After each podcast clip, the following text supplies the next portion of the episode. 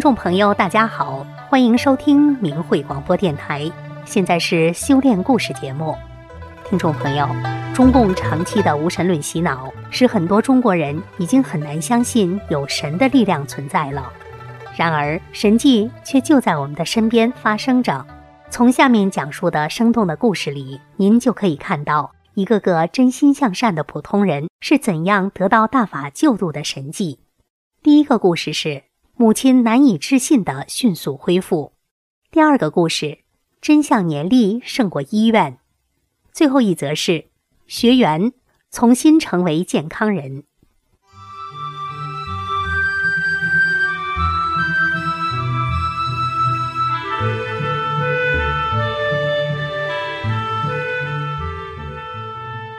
母亲难以置信的迅速恢复。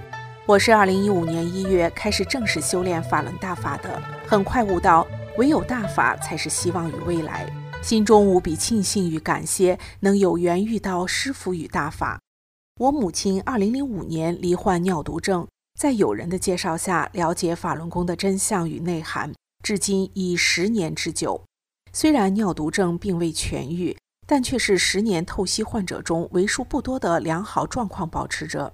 母亲的正常安排透析次数是一周三次，但是今年八月正常应该是十五号的透析。由于腹泻，临时和医院方面说了暂时取消的想法，并决定下周二早上再照常透析。这十年里，也会偶尔有临时取消一次透析，改为一周两次的情况，并没有什么问题出现。这一次也以为会如往常，但十七号下午就出现了呕吐无力的症状，一直持续到晚上七点左右。吃过的食物和药物也一并随着一次又一次的呕吐被排出。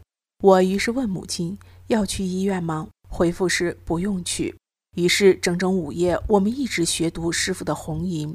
因为母亲头晕无力睁眼，于是我便朗读一句，母亲跟读一句。不知不觉已是凌晨三点。就在又一次的呕吐时，她突然失去知觉，一头栽在盆中。我见状，用尽浑身力气才将他拉出。看着躺在床上的母亲，已经完全失去意识。呼吸困难，而后嘴角出现药沫颜色的白沫。我一遍又一遍抚摸母亲的前胸，想帮她理顺呼吸，并且一遍又一遍地念着“法轮大法好，真善人好”和“法正乾坤，邪恶全灭，法正天地，现世现报”。脑中反复思考，此时此刻的考验是什么？我与母亲本是母女情深，当时自己悟的是。自己内心没有修道的境界，也不可强为，于是决定打幺二零联系急救医生。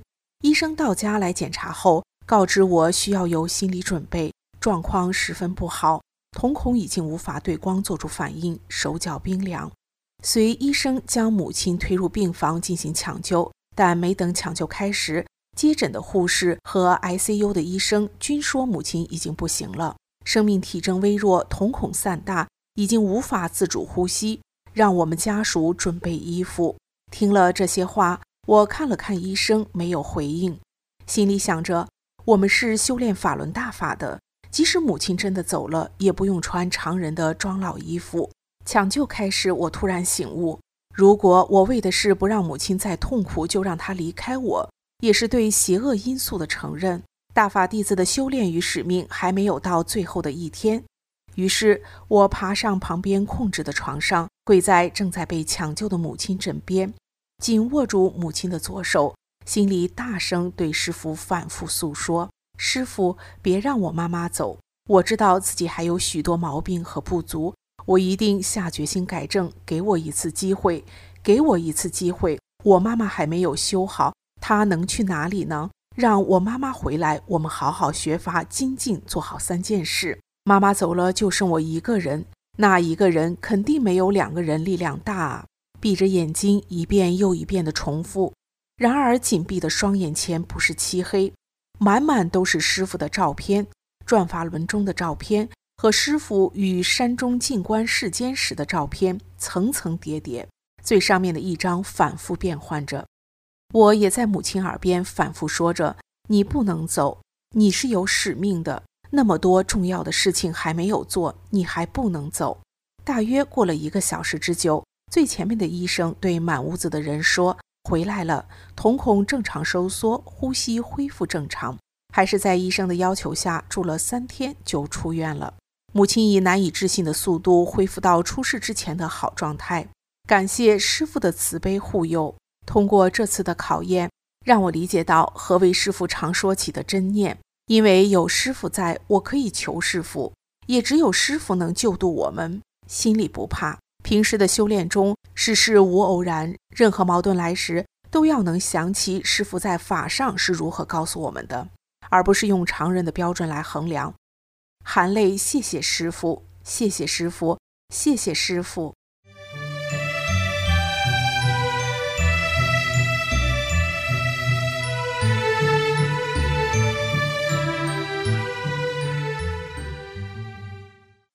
真相年历胜过医院。多年前，在沈阳市某公园里，人们经常看到一位推着小倒骑驴的孤独老者。老人脸上长了很多的小肉瘤，头上长疮，头发像被羊啃过的草地。他常常走走歇歇，倒骑驴既是他的拐杖，也是他休息的大凳子。一天，我给这位老人讲法轮功真相，开始他有些逆反心理。虽然他恨中共，把他弄得连退休金都没有了，但觉得社区给了他低保，自己又活在中共的地盘上，不能当中共的枪靶子。因为他是文人，我就给他背师傅的经文：“富而有德，物再造人类等。”老人听后很激动，说：“你师傅太了不起了，说得太好了。”一年后再次见到他时，他的模样大变。脸上有了光彩，小肉瘤几乎没有了，头发长齐了，特别是眼睛很有神。他说，早年曾经不止一人跟我说，我的寿命是七十二岁，去年我七十一岁，身体衰得已经不行了。要不是遇见你，今年可能就真晚了。谢谢你啊。我说，我是搭桥的。是我师傅帮助了您，相信法轮大法好的人，我师傅都帮，谢我师傅吧。之后每年我都给这位老人送法轮大法真相年历，每次他都高兴地说，又能平安地度过一年了。自从有了你们的年历，我不再有病了，哪儿不舒服我就念年历上的法轮大法好，请法轮功师傅帮帮我，我就不难受了。年历后面的小故事真好。至今，老人已经七十七岁了。他爱看真相年历，天天念着年历上的法轮大法好。他说自己返老还童了，还想若有机会的话，还能再教书呢。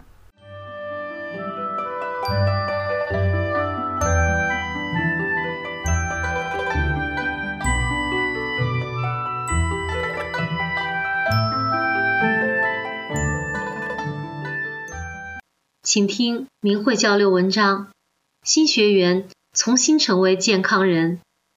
作者：辽宁新学员小丽。我曾经在死亡的边缘挣扎，是法轮大法给了我新生，是慈悲伟大的师父救度了我，使我重新成为健康人已一年多了。现在写出来，正是大法的超常，弘扬大法的美好。二零一二年八月。儿子接到大学录取通知，我忙前忙后的为他准备好行装，只等到日子送他到校了。在儿子三岁时，他爸爸因肝癌去世，我一个人在亲人的帮助下艰难的把他拉扯大。现在他要上大学了，我也算完成了一件人生大事，有种卸了担子的感觉。八月二十五日，我感觉身体不舒服，没劲。吃东西便吐，不进食，到医院看看吧，被留下住院。第二天做胃镜，确诊胃癌，要手术。我家亲人都在外地，只有我和儿子在大连相依为命。突来的恶讯既瞒不了我，也躲不过儿子，我们娘儿俩抱头痛哭。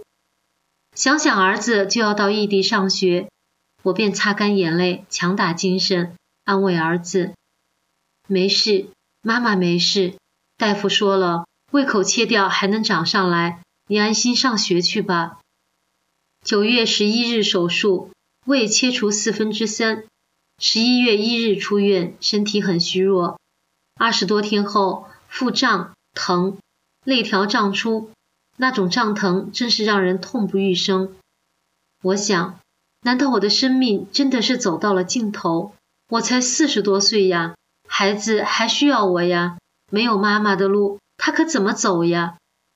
我又住进了医院，原来是胆结石穿刺，胆里细小的砂石被抽出，还有四五颗绿豆、黄豆粒大小的石头堵住胆管，只能插个胆汁引流管把胆里杂质排出，都是棉絮状的。待过了大年后再做胆囊手术，在这期间就是十一月份，我就开始第一个疗程的化疗了，那种头晕恶心，伴随着手脚麻胀。把我又带入了另一种痛苦中。十五六天后，症状才开始减弱。刚刚舒服两天，又开始下一次。二十一天一次，一个疗程四次。当我做完三次化疗时，就是二零一三年元旦后，一个老朋友来看望我。从他的眼神，我看到我让他吃惊不小。我黑瘦的脸上只剩了一双无精打采的大眼睛。一向干净利落的我，穿的里三层外三层的，裤子上还缀了个引流带。他说：“你这个样子怎么回老家？”我说：“是我不想让你们费心。”那是两个月前，这位朋友来电话说几次电话找不到我，我只好说去做手术了。他要来看我，我说现在好了，就要回老家住一段日子。朋友知道实情后埋怨说：“你呀，谁跟谁？”他随即取出了给我带的大法真相小册子、光盘、大法宝书、转法轮等。我说：“我那本转法轮还在书柜里摆着，是几年前您给我做三退时送给我的，这本您就带回去。”他选了几段小册子里的“沉淀大法好得福报”的故事读给我听。还让我每天三顿饭后诚心纪念法轮大法好，真善人好，念十分钟。他说，医院讲有病了要早治，病重了就不行了。而大法是超长的，只要诚心相信就会有奇效。当天晚上，他来电话问我念了没有，我说还没呢，我在看小册子。他说行，看小册子也好。第二天早上，我给他打的电话报喜，昨晚睡了几个月来最好的一宿觉。我谢谢他，他说：“那您就谢谢大法师父，是师父管你了。”他嘱咐我一定念那九字吉言，我答应了。我赶到了大法的操场，我只看了小册子就睡了一宿好觉。于是我按朋友的要求。每顿饭后晨念十分钟，法轮大法好，真善人好。念着念着，杂念没有了，越念越舒服，念得浑身冒汗，衣服一层一层的往下剥。化疗才五天，我不适的感觉没有了，身体有劲了。我洗了几件衣服，又蹲着擦了地板。我每天诚心静念法轮大法好，真善人好。越念越舒服。有一次，我念了二十分钟，身体转呀转，飘起来了一样。又过了两天，我和儿子下楼了，去了市场。久违了，几个月没有自己下楼了。去医院都是家人背着上下楼的，那种户外呼吸太畅快了。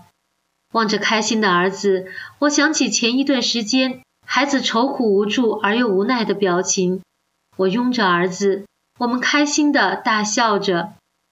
几天没有放引流带了，管里不再留杂质，是管通了。大年前我去医院检查，大夫给我做了造影，胆结石不见了。我说：“大夫，是不是造影看不到呀？以前我做的是彩超。”大夫说：“造影是比彩超更先进的检查，造影没查出的，彩超就别想了。”这样，大夫给我的引流管上安了个卡子，要是胀了就放放卡子。年后的胆囊手术就暂时不做了，观察一段再说。年后我去医院拔管，大夫说得卡住引流管，一个月不流才可拔。这样四月底大夫又给我做了检查，才拔去了管子。我念大法好，但结石没了，这是我能看到的。我想我的胃癌也好了，虽然看不到，但我感觉身体都正常了，白白胖胖的。胃癌术后的忌口、结石等我都不在意，身体恢复如初。癌是个让人望而生畏的字眼，不幸我得了癌症，万幸大法救度了我。现在我也走入了大法修炼，法轮大法好，我身边的人都知道，我要让全世界的人都知道，法轮大法好，法轮大法是正法。感谢师父。谢谢同修们。